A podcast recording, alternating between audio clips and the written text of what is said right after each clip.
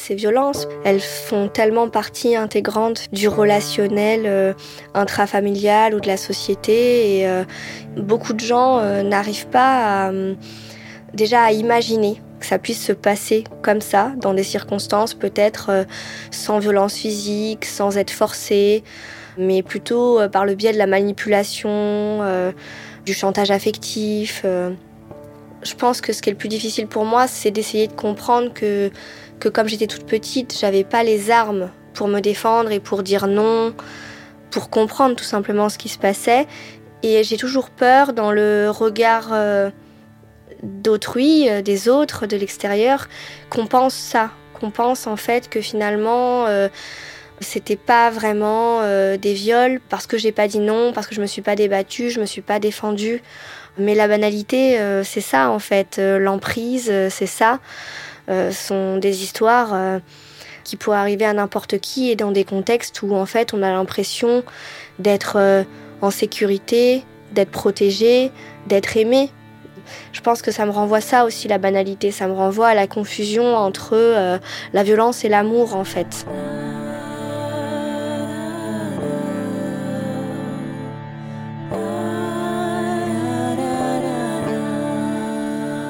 Nous guérir. Un podcast documentaire d'Alice Le Filleul et Malika Beloussif.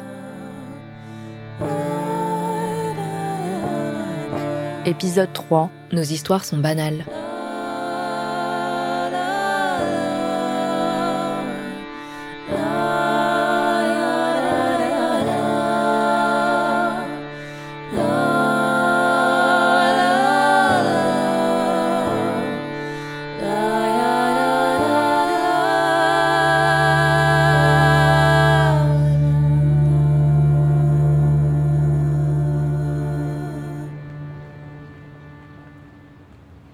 Les personnes qui ont subi des violences sexuelles vous le diront.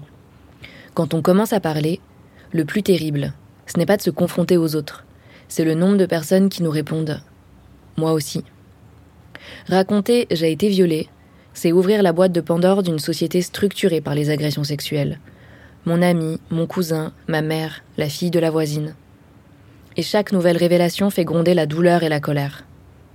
Après le corps, après la parole, c'est dans nos consciences que se dépose l'effroi. On ne répétera jamais assez les chiffres. Chaque année, 112 000 personnes déclarent avoir subi un viol ou une tentative de viol. 165 000 enfants subissent des violences sexuelles, en majorité incestueuses. Toutes les trois minutes, un enfant est agressé. Depuis la déflagration de MeToo en 2017, on a le droit à un mouvement tous les six mois. MeToo théâtre, MeToo sport, MeToo édition, MeToo restauration mais c'est toute la société qu'il faudrait mitouiser. En réalité, nous connaissons, vous connaissez toutes et tous des victimes et des agresseurs.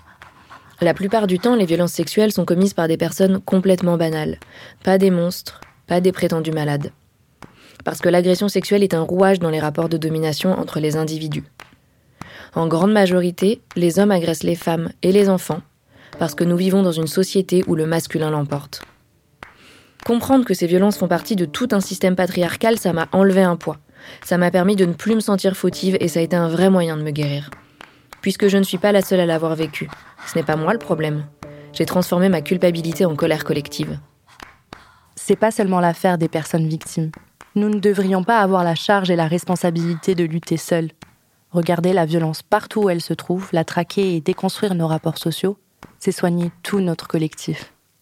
Dans cet épisode, on a eu envie de réfléchir à cette banalité, à ce qu'elle fait aux personnes victimes et à comment la combattre. Sabrina, Léo et Noémie, que nous avons déjà rencontrés dans l'épisode 1, nous accompagneront dans nos réflexions. Je m'appelle Sabrina, je viens d'avoir 34 euh, ans. Euh, donc moi je suis une ancienne euh, victime d'inceste. c'est très important pour moi d'inclure à chaque fois le mot ancien, ancienne. Donc j'ai connu des, violences sexuelles intrafamiliales du coup entre mes 4 et 9 ans. Euh, j'ai jamais été amnésique donc euh, j'ai beaucoup de souvenirs et je les ai euh, toujours eus.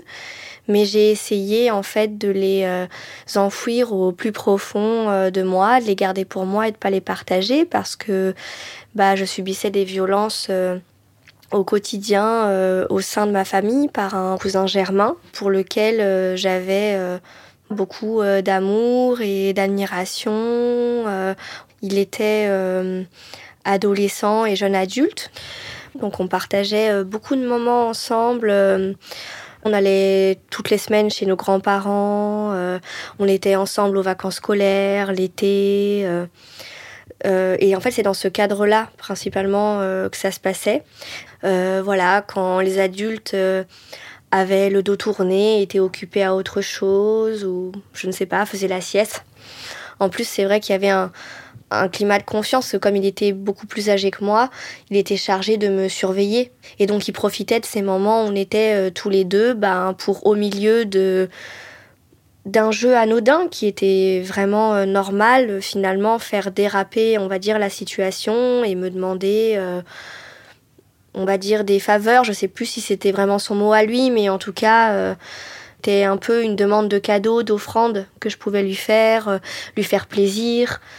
Euh, et, voilà, et ça durait jamais euh, très longtemps, je crois. C'était à chaque fois l'histoire de quelques minutes ou quelques dizaines de minutes, mais c'était pas forcément des choses qui s'étalaient sur très longtemps. C'est simplement que c'était vraiment répétitif. Et euh, que moi, j'avais fini par, par intégrer que qu'en fait, bah, comme on se voyait toujours au moins une semaine, voire deux mois, l'été on passait les deux mois ensemble, j'avais intégré que peut-être aller euh, tous les trois quatre jours, euh, et ben euh, j'aurais une demande comme ça et c'était devenu un peu banal pour moi et normal en fait. Voilà. Et quand j'ai eu 10 ans, en fait, j'ai déménagé au Maroc avec mes parents et donc du coup, on, on s'est plus vraiment vus. Euh, tous les deux. Donc du coup, ça s'est arrêté comme ça, en fait. Euh, parce que moi, j'ai déménagé et je suis partie très loin. Comme Sabrina, je l'ai vécu. J'étais une enfant, il était un adolescent. Quand j'ai confronté mon agresseur au téléphone, il m'a répondu que pour lui c'était des jeux. Le fameux mythe du touche-pipi. L'anthropologue Dorothée Ducy, dans son livre Le berceau des dominations, insiste. Le touche-pipi, ça n'existe pas c'est de la violence sexuelle euphémisée. Faire passer ça pour un jeu, ça banalise la violence.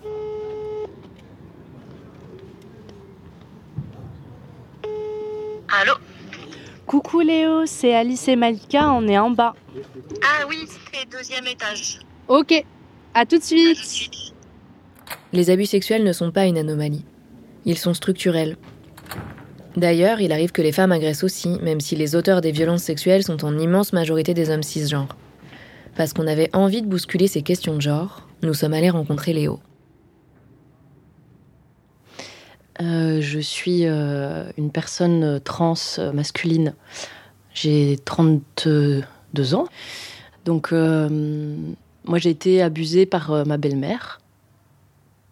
Alors, j'ai pas vécu des viols, à proprement parler comme dans la définition de la loi, c'est-à-dire euh, pénétration, euh, euh, mais plutôt vraiment tout un contexte incestuel, des sous-entendus sexuels, des actions aussi qui peuvent être plutôt de l'ordre de caresses, de choses qui pour moi se passaient surtout au moment aussi des soins, la douche, le coucher, venir dire bonne nuit, donc toutes ces choses qui font partie en fait d'un quotidien normal entre guillemets d'un enfant mais qui prennent euh, euh, subrepticement, on va dire, une autre tournure. Et donc c'est difficile à comprendre et difficile à pointer. Je passais aussi des nuits avec euh, ma belle-mère, où elle m'invitait dans son lit. Donc il y a ça aussi, je pense pour moi dans le contexte incestuel. En tout cas dans mon expérience, c'était comme ça, comme si ça planait dans toute la famille, quoi. oui, c'était des actions qui émanaient de ma belle-mère, mais euh, il y avait des choses qui se passaient quand tout le monde était là aussi. Jamais quelque chose de très précis ou de facilement compréhensible. Tout ça, c'est des choses que j'ai mis euh, du temps à comprendre. Et euh, j'ai mis du temps à mettre des mots dessus.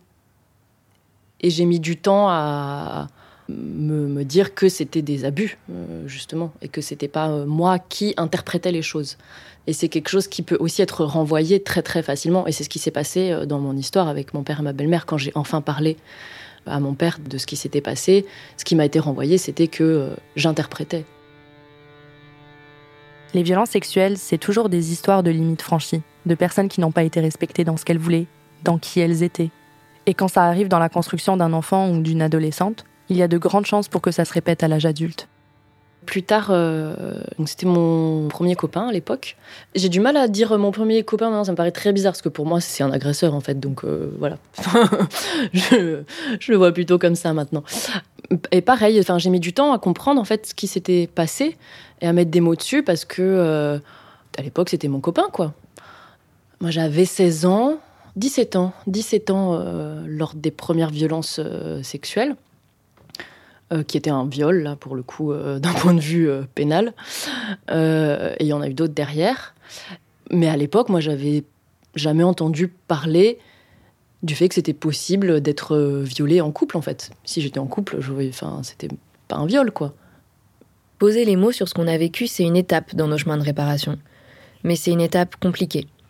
À la fois parce que, comme on l'a vu dans l'épisode 2, c'est vraiment difficile de sortir du silence mais aussi parce que dans une société où le viol est tellement banal, c'est pas évident de réussir à le nommer.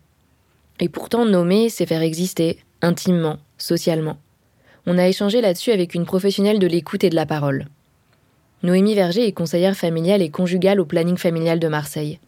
Dans son métier, elle accompagne beaucoup de personnes victimes. Et elle-même a vécu un viol quand elle avait 19 ans. La mise en mots et le moment où on va mettre les mots euh, de viol ou d'agression sexuelle ou euh, d'inceste sur ce qu'on a pu vivre, c'est une étape euh, extrêmement cruciale.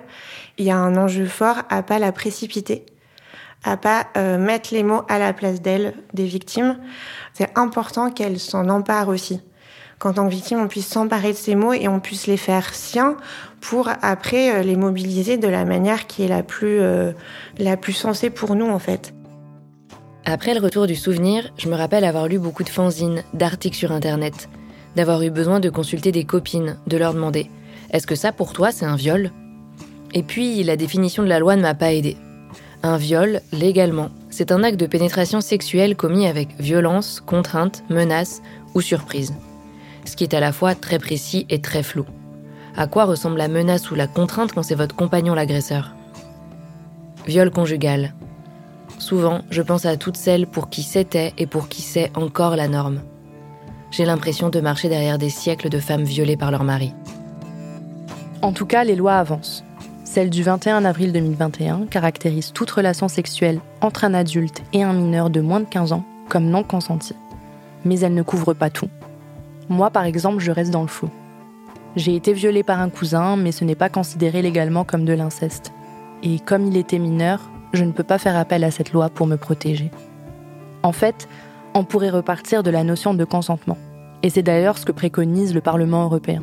Si la victime n'a pas consenti à l'acte sexuel, le crime de viol est alors caractérisé. Mais comment on prouve une absence de consentement? Ça me fait penser à cette fameuse zone grise, dans laquelle flotte tout un tas de relations sexuelles ambiguës pour lesquelles on n'a pas dit non ou on ne s'est pas débattu, mais qu'on n'a pas désiré pour autant. Parce que le fond du problème, c'est que la violence est tellement banale, structurelle, qu'on a du mal à la voir. En discutant avec Noémie, on a appris qu'un concept avait été inventé pour penser ça. Il s'appelle le continuum des violences sexuelles.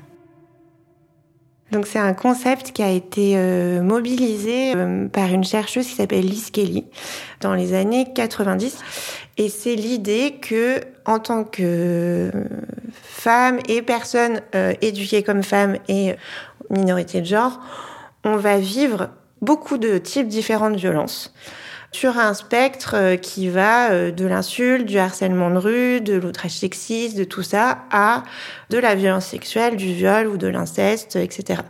Et donc c'est l'idée qu'en fait, ce continuum, il a des facteurs de, de diversité, de nature de violence, il a des diversités de fréquences, et que en tant que femme, on va osciller aussi dans ce rapport-là, en fait, euh, tout au long de notre vie. Il y a plusieurs chercheuses qui avancer le fait que dans ce continuum, il y a aussi les relations hétérosexuelles, parce que le format, euh, on va dire, normatif de la relation hétérosexuelle, elle est basée sur une domination de l'homme sur la femme, et que la question du consentement, elle est euh, jamais abordée dans ces relations-là. Et donc, en fait, euh, voilà.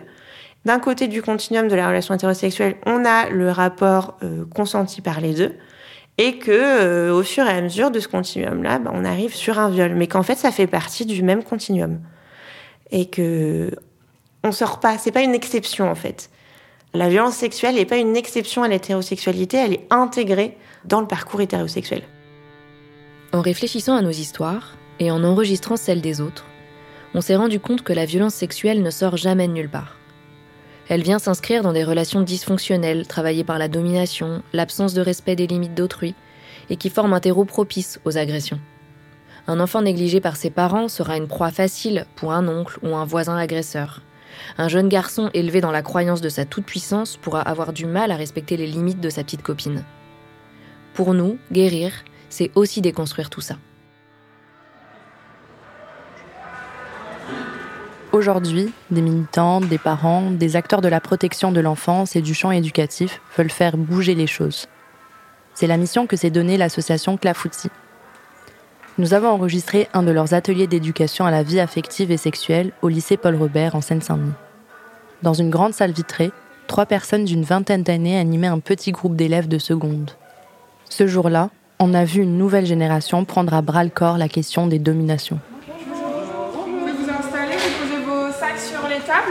Et vous gardez un stylo, s'il vous plaît. Bonjour, bienvenue. Euh, moi, je m'appelle Justine et l'association Clafoutis, c'est le collectif de lutte et d'action féministe avec des outils d'éducation populaire. On s'est créé en 2015 et on anime des ateliers avec des jeunes, des enfants et des adultes qui travaillent avec des jeunes et des enfants pour euh, donner les moyens à toutes et tous euh, d'être plus en sécurité, plus fortes, plus libres et plus écoutées. Est-ce que vous avez déjà eu des, moments d'éducation à la vie affective et sexuelle dans vos, collège, au lycée? Non. Non. C'était quoi pour ceux qui en ont eu? Il y en a qui en ont pas eu? C'était en SVT Ouais, c'est pas Est-ce qu'il y en a qui ont des souvenirs un peu ou? C'était plutôt il y a longtemps L'éducation nationale et la loi, effectivement, prévoient euh, trois séances euh, d'éducation à la vie affective et sexuelle du CP à la terminale. Euh, c'est pas du tout, du tout respecté. Et du coup, là, on a deux heures à passer ensemble où on va parler de plein de trucs. On sait que selon les personnes, on a des vies affectives et des vies sexuelles qui sont super différentes en fonction de, bah, de nos choix, de nos croyances, de plein de choses. Mais nous, on trouve que c'est chouette quand même d'avoir des espaces où on peut discuter de ces choses-là, apprendre des trucs, euh, lutter un peu contre des tabous qui parfois nous font plus de mal que de bien. Donc parler de corps, parler de, sexualité, parler de violence aussi. Ben, on est dans une société qui pousse à, jouer le jeu de rapport de domination, euh, euh, de pouvoir, de performance. Et, et nous, on pense que c'est dur de se sentir bien et de se sentir valorisé dans cette société en dehors de ces rapports-là. Et notamment sur euh, le corps, le rapport aux autres, euh, la sexualité, les relations amoureuses, il y a des grandes chances pour que t'en chies, quoi. Tu viens de faire une blague hilarante, un camarade te fait remarquer qu'elle est sexiste et que ça n'a rien de drôle. c'est vraiment de potes. C'est vraiment ce que j'ai mis dans le truc. C'est genre, je, remarque qu'il y a genre je sais pas si c'est parce que je me rends compte que maintenant j'ai l'impression qu'il y a une vague de en vrai c'est trop marrant. ah ouais t'as l'impression que de nouveau alors que ça, se censurait avant. ça dépend des groupes de gens. Mais dans nos potes ils sont bien à l'aise hein. euh, ouais et quand c'est les potes euh, pas simple de ouais, de réagir de réagir. Surtout ils savent pas si euh, l'humour. Ouais Surtout qu'ils savent pas si euh, nous, euh, on s'est pas fait frapper par notre mec. Genre. Ouais, c'est ça. enfin, Ok, allez, on continue en grand. C'est évident que les blagues sexistes n'ont jamais disparu. C'est un combat de tous les jours. Ce n'est pas parce que MeToo a mis en lumière les violences sexuelles que la société a subitement arrêté de les engendrer. Moi, je dis, euh, là, c'est quand son partenaire ou sa partenaire montre des signes de violence, par exemple de violence euh, physique ou Physique, ça peut être ça. Et les mots aussi, par exemple, si euh, elle te raconte les mots ou son sa partenaire euh, à tenir envers elle. Donc, Et t'en parlerais à qui, toi? Si Morgane elle se disputait, t'irais parler à son copain, t'irais parler à sa copine, ou t'irais parler à des adultes, à la police? On inscrit effectivement les violences dans le cadre bah, des relations en général, des relations d'amitié, d'amour, euh, de nos rapports aux autres, euh, nos rapports aux modèles. Euh, si on arrêtait d'avoir l'image de les personnes s'embrassent et hop, il se passe 15 minutes de silence où ça se déshabille, ça se chauffe, il y a pénétration et il y a deux personnes qui crient et c'est fini.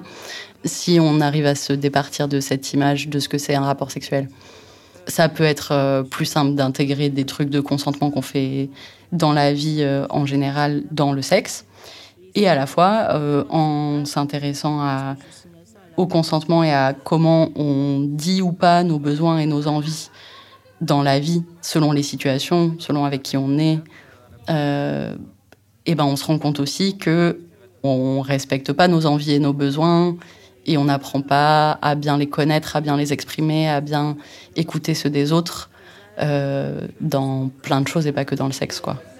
En les écoutant, je me dis qu'on a un problème de limite, les nôtres, celles des autres.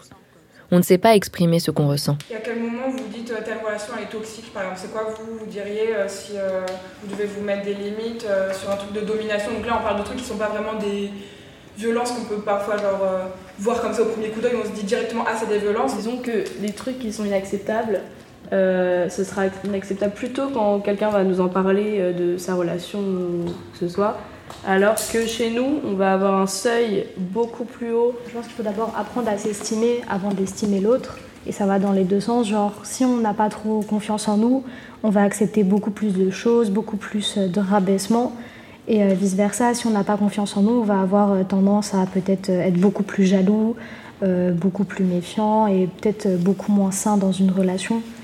Donc, euh, ouais, ça dépend de l'estime de soi. Donc comment ça, comment ça s'exprime euh, la, la, domination dans un couple? Une personne qui tend plus à faire ce que veut l'autre et que ça va pas dans l'autre sens, ou bien euh, qui est plus à l'écoute que l'autre. En fait, qu'il y a un avis qui est plus pressant que l'autre. Dans notre société, on ne nous apprend pas à avoir confiance en nous. C'est plutôt l'inverse.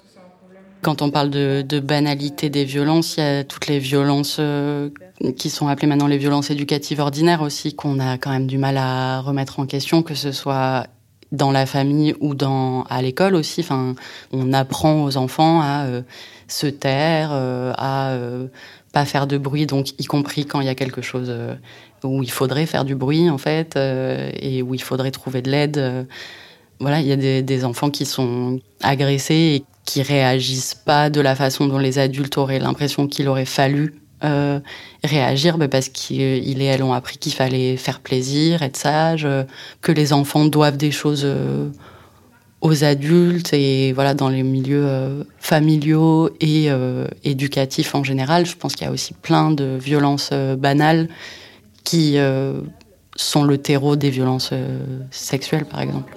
Comment vous définissez vous la dépendance affective? Je vois plusieurs définitions, mais c'est pas clair. Hmm, bah, par exemple, ça peut être, euh, ça peut être euh, bah, quand on aime beaucoup la personne et qu'on ne peut pas se passer de cette personne. Ou par exemple, euh, je sais pas, bah, on, on, devient jaloux enfin, de, la, de la personne tellement on l'aime. Enfin, je sais pas trop. Ça peut la jalousie, ça peut faire. Moi qui suis née à la fin des années 80, j'ai jamais eu d'atelier comme se propose Clafouti. J'ai été vraiment émue de voir les lycéennes et les lycéens se poser des questions qu'on ne formulait même pas. Pour nous, l'éducation sexuelle, c'était mettre des préservatifs et savoir prendre la pilule du lendemain. Les violences, on nous en parlait jamais. Alors oui, le monde change. Et ça fait du bien de se le rappeler. Et donc dans tout ça, on essaye de se dire qu'on peut se redonner du pouvoir en mettant des mots sur ce qui se passe, sur ces mécanismes de domination, de euh, honte, de monter les gens les uns contre les autres et penser qu'on est seul face à ces problèmes euh, tout le temps. Donc c'est mettre des mots là-dessus, euh, dire ce qui est normal et pas normal, dans le sens de juste et pas juste, et voir aussi ensemble en quoi la norme, eh ben, elle n'est pas toujours juste. Elle fait souvent beaucoup de mal plus que de bien. Et puis l'objectif euh, principal, euh, je dirais, après celui de analyser et mettre des mots ensemble, c'est de partager des outils euh, pour qu'on ait tous et toutes plus de moyens de faire des choix pour nous-mêmes, de trouver de l'aide, de riposter face à des violences, de créer des solidarités face aux violences, euh, d'arrêter d'avoir honte, voilà, d'être mieux dans la vie, quoi. Ok, donc on peut donner d'autres exemples, faire comprendre qu'on trouve pas ça normal. Euh, et, je reviens sur ce que disait Noé tout à l'heure. En fait, je pense qu'une des, situations qui fait que ça va, qu'on va avoir moins honte ou peur que ce soit euh, chelou d'en parler, c'est si on parle de nos relations comme de n'importe quel sujet, quoi. Et, euh, comme n'importe quel autre problème ou n'importe quel autre truc cool qui arrive dans nos vies, quoi. Souvent, quand on va dans un lycée, on, voit toute une euh, classe, quoi, enfin toutes les secondes ou toutes les terminales ou toutes les premières. Et il y a euh, peut-être un, une à deux à trois élèves euh, qui nous contactent à peu près par tranche d'âge, donc sur, je sais pas, 10 fois 35 élèves, hein, donc c'est pas énorme. Je pense qu'il y en a beaucoup qui ont besoin d'aide et qui nous contactent pas, mais on espère et parce que c'est un des grands objectifs de nos, séances aussi, leur avoir donné les ressources nécessaires pour trouver en dehors de nous euh, des gens qui peuvent euh, les soutenir les écouter et les aider. Euh, il y a le numéro pour les violences faites aux femmes, le 3919. Tout à fait. Au 3919. Et cette année, par exemple, dans le lycée dans lequel on est allé en dernier, on a eu l'infirmière euh, au téléphone euh, justement pour euh, suivre une situation de, violence qu'une jeune avait évoquée avec l'une d'entre nous. Et l'infirmière, du coup, nous a fait un peu un retour sur le fait qu'il y avait 5-6 élèves, je crois, qui étaient venus lui parler suite à nos ateliers. Qui avaient bah, réalisé des choses ou mis des mots ou réalisé que il et elle avaient le droit d'en parler et d'être aidés.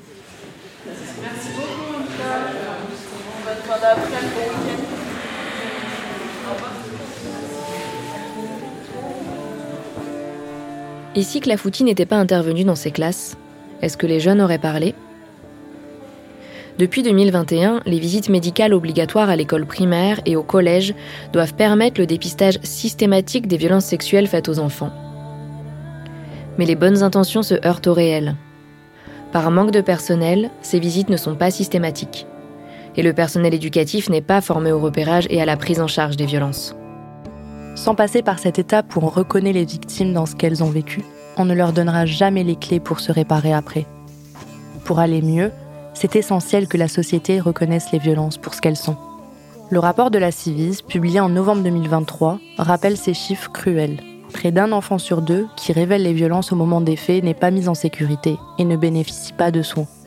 Autrement dit, personne ne fait cesser les violences et n'oriente l'enfant vers un professionnel de santé. Une société juste, une société qui voudrait vraiment faire disparaître les violences, ne peut pas se permettre de ne pas donner de réponse à nos appels à l'aide. Ce que je dirais euh, à une personne euh, victime qui va pas bien, je crois, euh, Déjà, c'est qu'elle n'est pas toute seule. Qu'en fait, on peut croire qu'on est seul au monde dans un moment où vraiment ça va pas et qu'on ne sait pas quoi faire de notre histoire, alors qu'en fait c'est faux. On est des millions en fait à vivre la même douleur et que et que du coup on est ensemble forcément.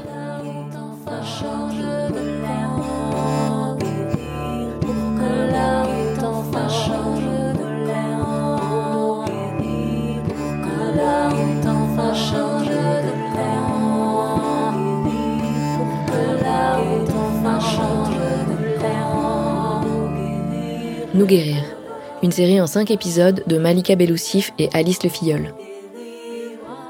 Prochain épisode, Ce qui nous fait justice.